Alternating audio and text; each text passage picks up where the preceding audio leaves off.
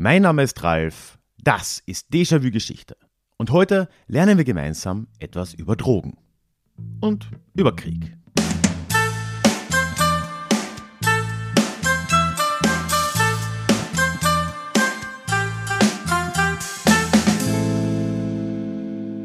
Hallo und schön, dass du heute mit dabei bist. Mein Name ist Ralf, ich bin Historiker und Déjà-vu ist für alle da, die sich mit Geschichte beschäftigen wollen, um die Welt von heute ein klein wenig besser zu verstehen. Wie schon angekündigt, geht es heute um Drogen und um Krieg. Ich möchte nämlich über die Opiumkriege des 19. Jahrhunderts mit dir reden. Und heute am Schluss gibt es auch wieder ein Déjà Klugschiss, das Mitmachformat von Déjà-vu Geschichte. Das heißt, ich möchte dich ganz herzlich einladen, auch bis zum Schluss dabei zu bleiben.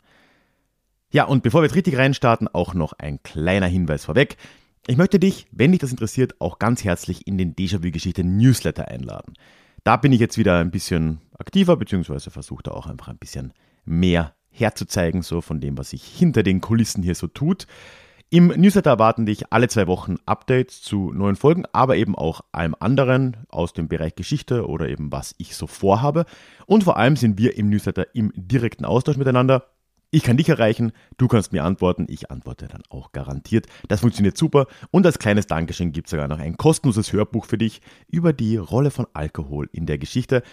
Mehr darüber erzähle ich dir auf meiner Website. Das findest du auf ralfgrabuschnick.com slash newsletter oder natürlich in den Shownotes verlinkt. Ich würde mich freuen, dich dort zu sehen. Und damit steigen wir ein in die heutige Folge. Es ist Dezember im Jahr 1773. Ein kalter Morgen und eine Gruppe an Menschen bewegt sich auf den Hafen zu. Dringt dort in einige der vor Anker liegenden Schiffe ein und versenkt deren Ware direkt im Hafen. Vielleicht ist dir schon klar, worum es in der Geschichte geht. Es ist äh, natürlich die Boston Tea Party und damit der mythische geradezu Beginn der amerikanischen Unabhängigkeit bzw. des amerikanischen Unabhängigkeitskrieges. Aber was sagt dir diese zweite Geschichte? März 1839. Wir sind im Hafen von Guangzhou, bzw. hier bekannt als Kanton im Süden Chinas. Ein kaiserlicher Gesandter und seine Mannschaft kommen in der Stadt an und verlangen von allen ausländischen Händlern, ihre Ware zu übergeben. Und auch hier sind die Folgen, dass es zu einem Krieg kommt. Weniger bekannt? Mir zumindest schon. Aber es gibt da einige interessante Gemeinsamkeiten. Wie auch in Boston, ein paar Jahrzehnte früher, waren die Händler hier in Guangzhou auch zum größten Teil Briten. Aber hier ging es nicht um Tee, sondern um ein wenig was Stärkeres, nämlich um Opium. Wobei, wir werden sehen, auch der Tee nicht ganz irrelevant war. Diese Geschichte im Hafen von Guangzhou stellt den Beginn eines Krieges dar, der dann später als erster Opiumkrieg in die Geschichte auch eingehen würde und dem dann ja bei der Namensgebung logisch auch noch ein zweiter folgen würde. Und die gemeinsam, die würden China und ganz Ostasien für immer auf den Kopf stellen. Über diese Zeit will ich heute mit dir also reden, über die zwei Opiumkriege Mitte des 19. Jahrhunderts, ihre Ursachen, ihre Folgen bis in die Gegenwart und warum das ein Thema ist, das bei uns, wie ich finde, deutlich zu Unrecht wenig präsent ist. I'm Sandra, and I'm just the professional your small business was looking for. But you didn't hire me because you didn't use LinkedIn jobs. LinkedIn has professionals you can't find anywhere else, including those who aren't actively looking for a new job but might be open to the perfect role, like me. In a given month, over 70% of LinkedIn users don't visit other leading job sites. So if you're not looking on LinkedIn, you'll miss out on great candidates like Sandra. Start hiring professionals like a professional. Post your free job on linkedin.com/people today.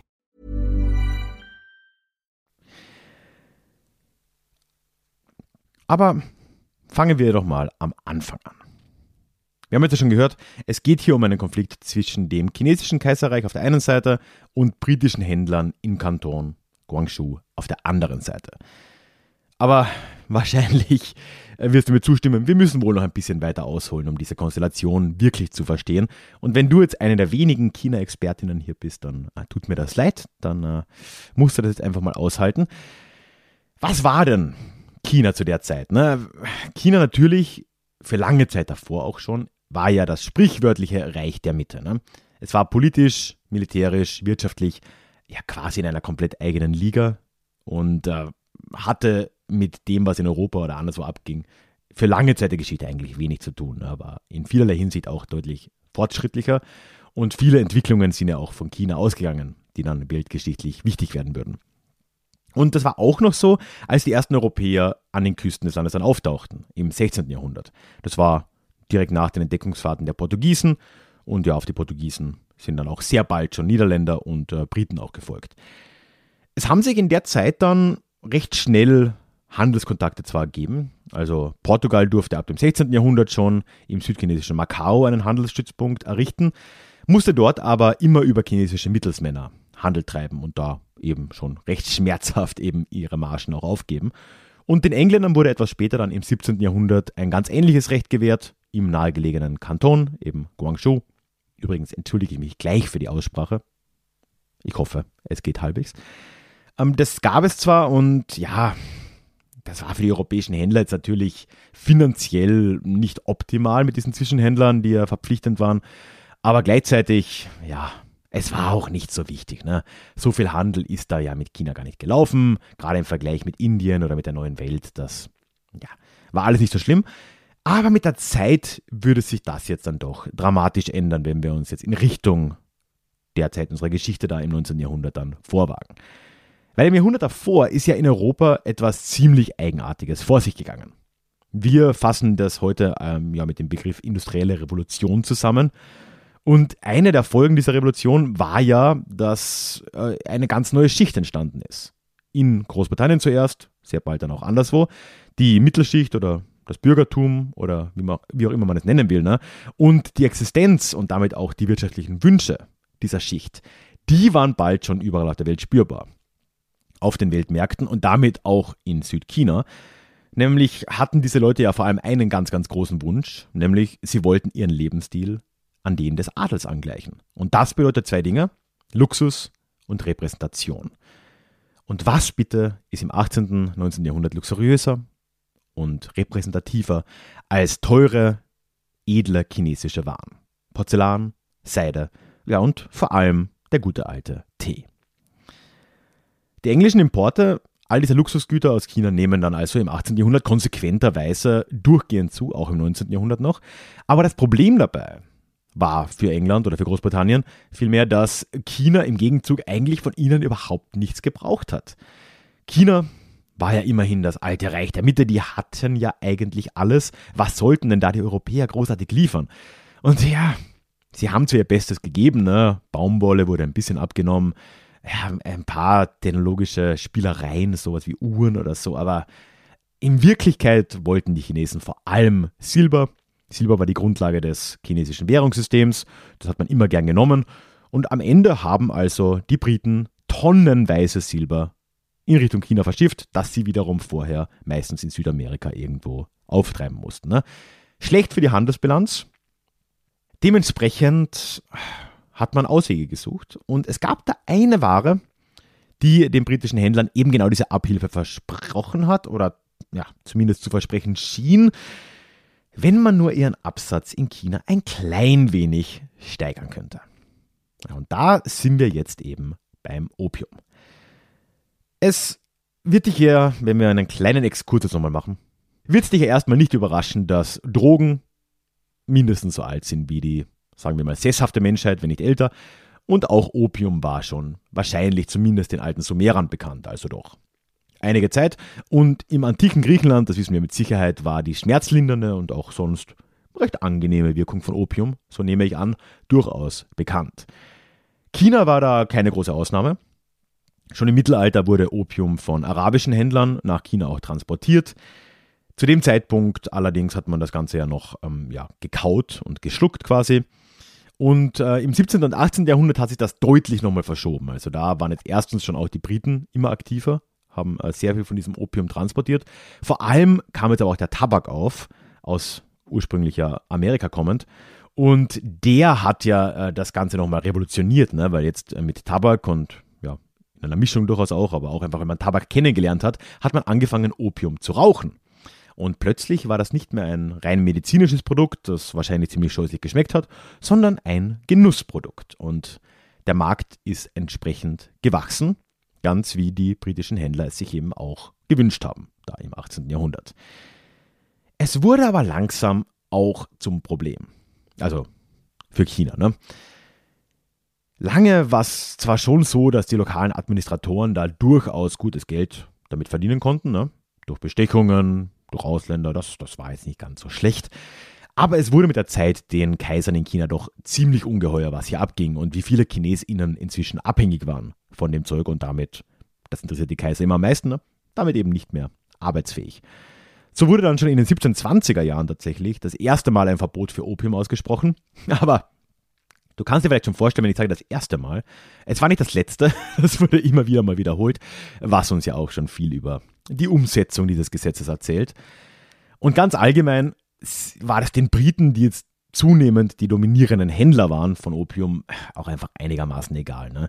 Die haben im 18. Jahrhundert Jahr für Jahr immer größere Mengen von dem Zeug aus ihren jetzt entstehenden Plantagen in Indien in Richtung China verschifft. Und sie haben es dann halt eben nicht mehr direkt an die Küste gebracht, sondern sie haben es irgendwo vor der Küste auf andere Schiffe verteilt von irgendwelchen chinesischen mafiösen Unterhändlern, kann man wohl sagen. Und die haben das dann in China vertickt. Legal war daran nichts, aber war ja auch nicht wichtig, weil das Ganze hatte Erfolg. Ne? Also allein in den ersten drei Jahrzehnten des 19. Jahrhunderts dann, also so ja von 1800 bis 1830, oder Ende der 30er, da hat sich der, nennen wir es mal, Export, wenn auch nicht legal, von Opium nach China ja glatt verzehnfacht, musst du dir vorstellen. Zehnmal so viel. Ende der 30er im Vergleich zu 1800. Und ja, in den 1830ern gab es entsprechend in China schätzungsweise, man kann es nur sehr grob sagen, mehr als 10 Millionen Opiumabhängige. Tja, und das ist jetzt genau der Moment, im Jahr 1839, als Kaiser Dao Guang seinen treuen Gesandten Lin Sezhou runtergeschickt hat nach Guangzhou und gesagt hat, hier, komm, jetzt löse mir mal das Problem mit diesen ausländischen Schmugglern da unten. Genau das ist die Geschichte, die ich am Anfang erzählt habe. Ne? Der Gesandte Lin Sezhou kommt in Kanton an. Er nimmt als erste Amtshandlung da erstmal das Opium in Gewahrsam, das bei chinesischen Händlern lag. Das war wohl einigermaßen einfach. Und als zweites hat er dann eben von den Briten und von ein paar anderen Westlern, die so da waren, in ihren Niederlassungen verlangt, dass sie ihre Bestände ebenfalls aufgaben. Er hat das dann auch relativ radikal durchgesetzt. Er hat diese Niederlassungen, Faktoreien genannt, dann einfach besetzt oder belagert vielmehr, bis die dann aufgegeben haben. Ja, und am Schluss haben sie das getan und haben 20.000 Kisten von dem Zeug den chinesischen kaiserlichen Kräften übergeben. Und nur um dir ungefähr eine Vorstellung zu geben, wie viel das wert war, der Gegenwert von dem Zeug war ungefähr der Jahreshaushalt der britischen Krone. So, was macht man? Ja, der britische Staat hat jetzt zuerst, man will ja da irgendwie seinen Händlern ja auch nicht zu blöd kommen, erstmal zugesagt, dass diese Verluste ersetzt werden würden. Aber relativ zwangsläufig ist man in London draufgekommen, dass man das eigentlich gar nicht konnte. Es war ein gesamter Jahreshaushalt, das, das wird man jetzt nicht finanzieren. Also musste jetzt ein Alternativplan her. Man dachte sich so, hm, Warum sollte nicht eigentlich China selbst einfach für das Zeug zahlen? Ja, und das Ergebnis ist schnell erzählt. Großbritannien, hier anno 1839, ne, eine absolute Industrie-Großmacht, die schickten jetzt kurzerhand einfach mal 16 Kriegsschiffe und so knapp 4000 Mann da in Richtung China, um den Kaiser mal von seinem Unrecht zu überzeugen. Und ganz ehrlich, das war absoluter Overkill. Es war eine einseitige Angelegenheit. Wahrscheinlich hätte eines dieser Schiffe gereicht. Es gab da die HMS Nemesis, wunderbarer Name. Äh, die war so ein erstes, fast komplett aus Metall gebautes Dampfschiff mit schwerer Artilleriebewaffnung und mit wenig Tiefgang. Also die konnten damit in Flüsse, dann natürlich wegen Dampf auch gegen den Wind und so weiter fahren.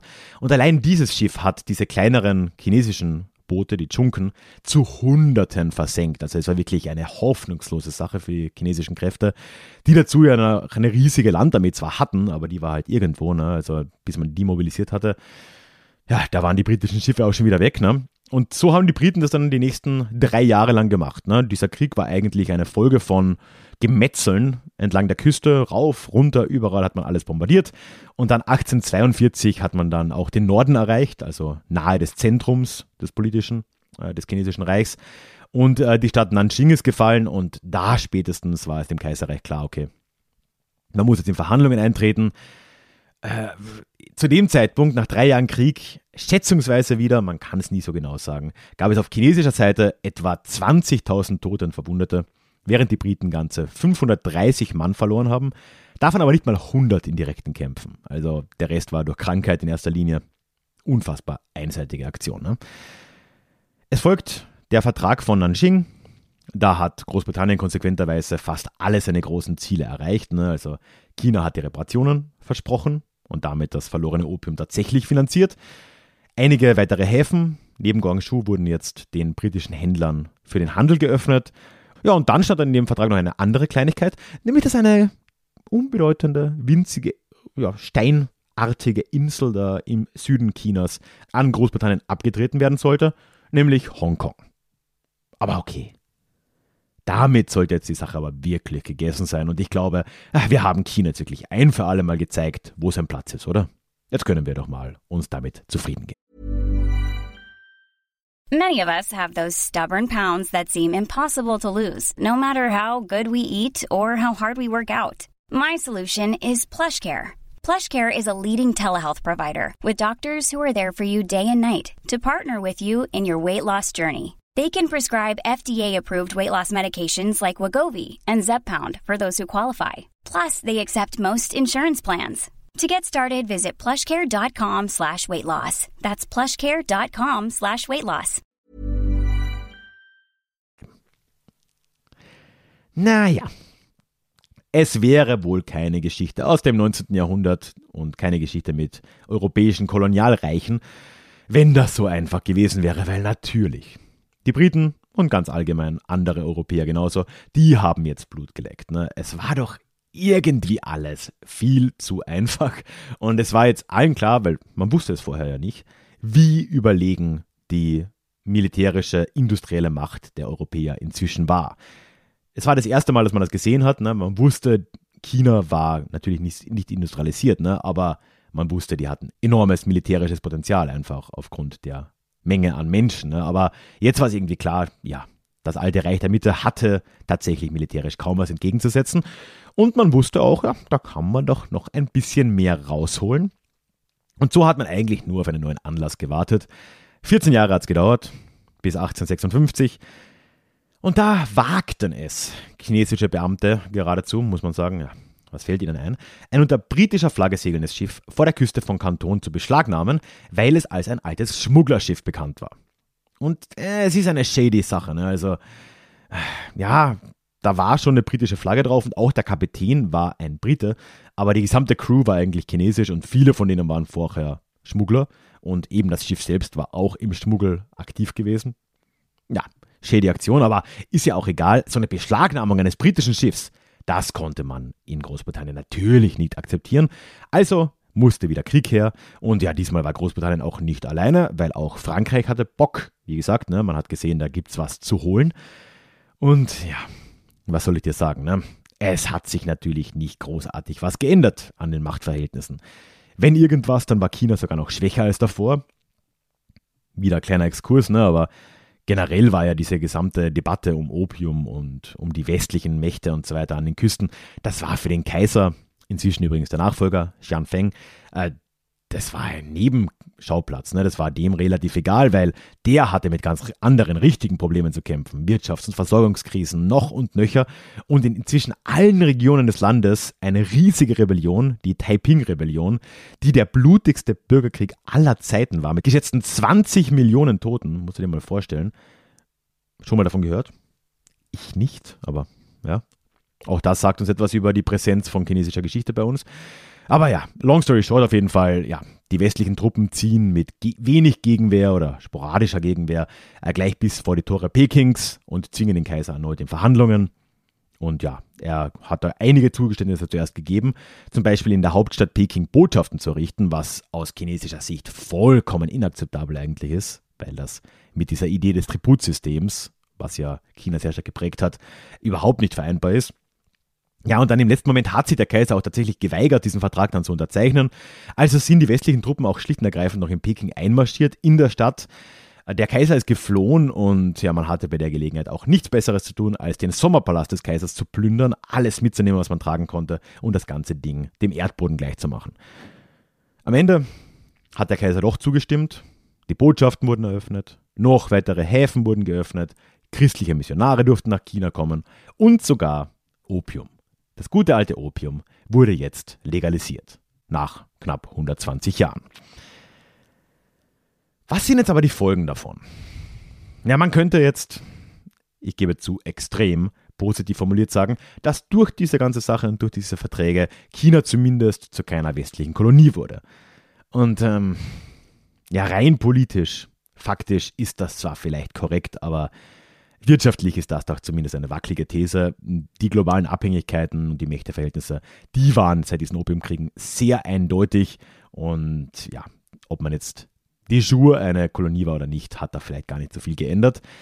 Ja, und mit diesen Kriegen ging China nicht zuletzt in seiner nationalen Geschichtsschreibung, wie sie dann später ja geschrieben wurde, in ein sogenanntes Jahrhundert der Demütigungen. Die Verträge, die jetzt gefolgt sind, die wurden als ungleiche Verträge bezeichnet. Und ja, das ist schon etwas, was man in China bis heute, könnte man sagen, spürt und was vielleicht auch ein Mitgrund ist, dass das chinesische Weltbild geopolitisch gesehen mit dem westlichen auch heute nicht sonderlich vereinbar scheint noch. Ne? Gleichzeitig, und ich würde sagen noch viel wichtiger, waren diese Kriege aber eigentlich nur der Auftakt für einen Umsturz des gesamten Staaten- und Gesellschaftssystems in Ostasien, auch außerhalb von China. In China selbst wird es ja noch ein bisschen dauern, ne? da wird die Revolution dann 1911 folgen, da ist dann das Kaiserreich nach über 2000 Jahren passé und ja, kurz darauf kommt ja auch die kommunistische Revolution. Aber viel näher dran ne, und auch nicht weit weg geografisch haben ja auch zum Beispiel die Leute in Japan sehr genau zugeschaut, was sich da in den 1830ern und 40ern in China getan hat.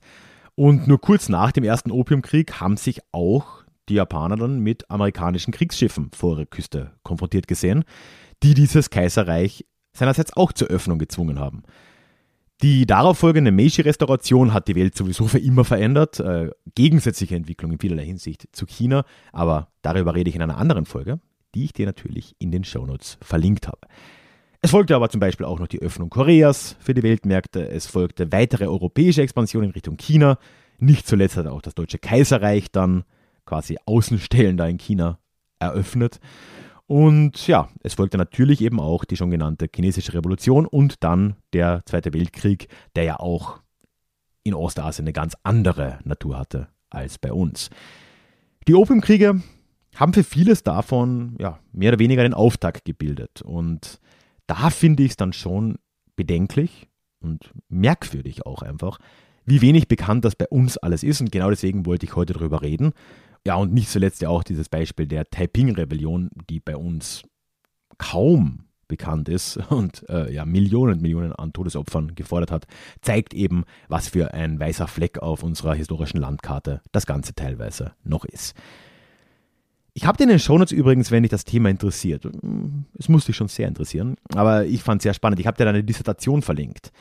Natürlich sehr umfangreich, so 200 Seiten. Da wird dieser gesamte Konflikt noch in einem ganz großen Zusammenhang mal diskutiert aus politikwissenschaftlicher Seite, nämlich äh, als Kollision von zwei weltanschaulichen Systemen, was ich extrem spannend fand. Da wird eben auf der einen Seite das chinesische Tributsystem, das ich ja jetzt auch kurz erwähnt habe, beschrieben, wie das traditionell funktioniert hat und wie eben dieses Reich der Mitte sich da eben auch verstanden hat. Ne? Und äh, dieser gesamte Konflikt wird eben als Zusammenstoß dieses Systems mit dem europäischen, in dieser Dissertation wird es genannt, das westfälisch-Wiener System, also aus dem Dreißigjährigen und Napoleonischen Krieg quasi kommend, äh, beschrieben und dass eben diese zwei Systeme nicht kompatibel waren in einer Zeit der Globalisierung. Und das fand ich extrem spannend und wenn dich das interessiert, wie gesagt, die Dissertation ist öffentlich zugänglich und in den Shownotes verlinkt. Bevor wir jetzt gleich zum Klugschiss dieser Woche kommen, möchte ich dich wie immer noch einladen, in den Déjà-vu-Geschichte Newsletter zu kommen. Ganz kurz, was erwartet dich im Newsletter? Warum glaube ich, dass sich das so lohnt? Warum reite ich so drauf rum? Also im Newsletter bekommst du alle zwei Wochen Geschichte in dein Postfach geliefert und dazu Neuigkeiten aus dem Podcast und was sich sonst bei Déjà-vu Geschichte und bei mir so tut. Außerdem gibt es dort direkten Austausch mit mir. Du kannst mir immer antworten und ich melde mich dann bei dir natürlich zurück. Das funktioniert wunderbar abseits von irgendwelchen Social Media Algorithmen und so weiter. Tja, und zu guter Letzt gibt es für alle EmpfängerInnen des Newsletters auch ein exklusives Hörbuch von mir, direkt zum Download nach der Anmeldung. Das Hörbuch heißt Besoffene Geschichte, wie Alkohol die Geschichte prägte. Und wenn das was für dich ist, schau dir den Newsletter gerne an. Du findest einen Link dazu in den Shownotes oder sonst direkt auf ralfgrabuschnick.com slash newsletter. Und damit kommen wir jetzt aber auch zum in der letzten Folge vor zwei Wochen habe ich dich ja mit in die Schweiz genommen, wo ich auf der Fekachilbe war, dem größten jährlichen Fest der Jenischen. Und ich habe da am Schluss einfach mal in den Raum gefragt, ob denn Jenische euch prinzipiell was sagen und falls ja, welche Erfahrungen ihr mit ihnen teilt und wo ihr lebt und so weiter. Und es ging ja auch sehr stark um diesen ja, Begriff der Sesshaftigkeit und um wandernde HändlerInnen und äh, ähnliche Gewerbe. Und ich habe einige tolle Antworten bekommen, die ich mit dir teilen will, nämlich gleich drei an der Zahl. Ich fange mal an. Äh, Matthias hat mir über den Newsletter geschrieben, wo ich die Frage ja dann auch immer stelle, und hat mir da geantwortet, ob und wie er die Jenischen kennt, mit Zitat Ja und Nein. Den Begriff Jenische habe ich vorher noch nie gehört oder bewusst gelesen, aber Leute, die durch die Lande gezogen sind und zum Beispiel ihre Dienste als Messer- oder Scherenschleifer angeboten haben, gab es in den 60er und 70er Jahren noch in meiner Gegend. Das ist äh, Rottenburg am Neckar. Nachdem die verschwunden sind, gab es bei uns nur noch stumpfe Messer. Heute habe ich einen sündhaft teuren WMF Wetzstahl und der tut auch, was er soll. Sagt uns was über unsere wandelnde Zeit. Dann hat mir äh, Françoise über den Newsletter ebenfalls geschrieben. Sie schreibt, ich bin im Elsass geboren und im Volksmund war der Jenische ein Teil der sogenannten Zigeuner. Ich spreche Elsässisch und deshalb kenne ich den Begriff, aber ich habe mir nie Gedanken gemacht, woher dieses Volk kommt und wie seine Geschichte ist. Ja, das ist, finde ich, äh, sehr spannend. Vielen Dank dafür. Elsass ist ja dann doch nochmal irgendwie ein Bereich, wo ich mich nochmal viel weniger auskenne, aber auch da, ne, das macht geografisch natürlich Sinn. Und wir sehen da eigentlich, wo man in Europa hinschaut, ne, diese Art von Wandergewerbe und dadurch nicht nur, aber eben auch jenische, die da traditionell in diesem Bereich tätig waren, waren einfach in ganz vielen Orten präsent und sind das immer noch. Also danke dafür. Tja, und dann kam noch eine etwas längere Rückmeldung von Sophia auf Instagram. Und sie schreibt, Hallo Ralf, von den Jenischen hatte ich wirklich noch nie gehört, bevor ich gerade deinen Podcast gehört habe. Ich komme aber aus Lengries in Oberbayern und unser Tal lag, soweit ich mich dazu schlau machen konnte, über Jahrhunderte auf der jährlichen Route von Sintitze äh, nach Italien. Meine Oma hat mir immer die Wiese hinter unserem Dorf gezeigt, auf der sie dann oft ein bisschen blieben und sehr romantisch verklärte Geschichten dazu erzählt.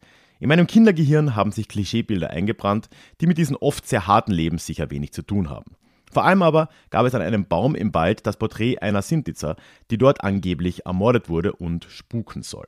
Die Mythen, die sich darum ranken, kennt wirklich absolut jeder bei uns. Dass diese Schauerromantik rund um Sintizer eine problematische Seite hat, ist mir heute natürlich bewusst.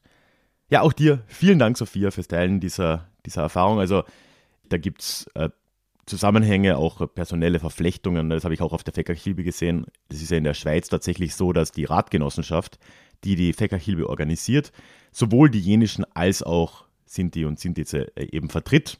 Und die sind ja auch dort äh, gemeinsam, haben äh, diese beiden Gruppen ja geschafft, dort als nationale Minderheit auch anerkannt zu werden.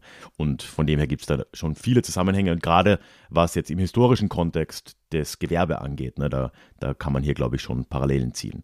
Und wir sehen jetzt, ne, jetzt haben wir hier doch drei verschiedene Regionen gesehen. Ne? Einmal eben am Neckar, einmal in Oberbayern, einmal in im Elsass, da sieht man schon, wie weit verbreitet all diese Strukturen waren und wie weit verbreitet eben auch jenischen sind und wie aber zum Beispiel eben auch Sinti und Sintizer sind. Danke euch allen und für diese Woche habe ich jetzt wieder eine Frage zum Thema Opiumkriege für dich, für euch mitgebracht, wo mich eure Meinung wirklich sehr interessieren würde. Und die Frage lautet, was könnten denn einige der Gründe sein? Warum die Reaktionen auf westlichen Druck in China und in Japan so unterschiedlich ausfielen. Ich weiß, da wird es keine definitive Antwort drauf geben, aber die Unterschiede sind ja schon enorm. Ne? In China sehen wir jetzt, oder haben wir heute in der Folge gesehen, sind diese zwei Kriege erstmals desaströs ausgegangen. Es hat danach auch noch einfach sehr, sehr lange gedauert und es gab dann dieses, dieses Jahrhundert der Demütigungen. Und eigentlich erst dann in kommunistischer Zeit beziehungsweise vielleicht auch schon in nationalistischer Zeit davor, aber so richtig erst in der, in der Nachkriegszeit, zweite Hälfte des 20. Jahrhunderts, sehen wir jetzt hier eine Bewegung, die sich ja sehr stark anti-westlich auch äußert, auch heute noch. Japan auf der anderen Seite, und wenn du dir die Folge über die Meiji-Restauration anhörst, dann wirst du das dort nochmal ganz frisch sehen. da hat sich das ja ganz anders entwickelt und Japan hat reagiert auf diese Öffnung mit einer ganz enormen, mit einem enormen Schub an Industrialisierung, aber auch Nationalismus, Nationalisierung, eine, ein ganz irrer Entwicklungsschritt in eine durchaus ja auch sehr gefährliche Konstellation, die sich ja dann später im Zweiten Weltkrieg dann auch geäußert hat, nicht nur. Warum war das so unterschiedlich? Kann man da irgendwie spekulieren? Da würden mich eure Meinungen sehr interessieren. Und wie immer kannst du mich da erreichen, entweder in den sozialen Medien, das wäre auf Instagram und auf Facebook Déjà-vu Geschichte, einfach alles zusammengeschrieben. Auf Twitter bin ich mehr oder weniger privat als Ralf Grabuschnik, auch zusammengeschrieben. Dort kannst du mich adden. Du kannst mir ansonsten aber auch eine E-Mail schreiben an die hallo at ralfgrabuschnik.com und wenn du im Newsletter bist, dann kriegst du ja sowieso noch die Nachricht von mir, wo die Frage dann auch nochmal drin ist. Da kannst du mir auch direkt antworten. Und egal wie du dich meldest, bist du dann mit der Namensnennung deines Vornamens zumindest hier einverstanden.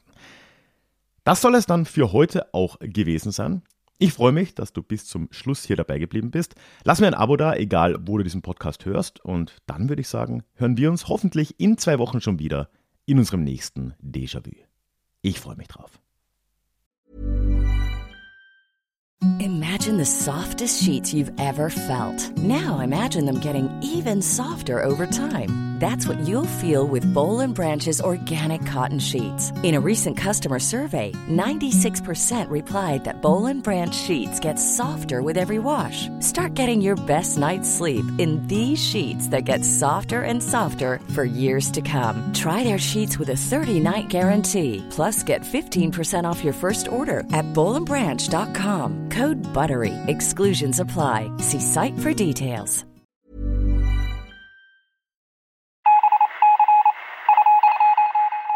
Möchtest du dich noch mehr mit Geschichte beschäftigen? Dann werde doch Teil der Community und hol dir deine persönliche Dosis Geschichte regelmäßig ins Postfach. Mit dem Déjà-vu Geschichte Newsletter. Dort erwarten dich abwechslungsreiche Geschichte-Häppchen, zweimal im Monat direkt in dein E-Mail-Postfach, Austausch mit mir, ich kann dich erreichen, du kannst mir direkt antworten und ich melde mich auch garantiert wieder zurück. Und als Dankeschön das exklusive Hörbuch Psoffene Geschichte, wie Alkohol die Geschichte prägte direkt zum Download nach deiner Anmeldung. Alle weiteren Infos zum Newsletter findest du verlinkt in den Show Notes oder auf ralfgrabuschnick.com slash newsletter. Ich würde mich sehr freuen, dich dort begrüßen zu können.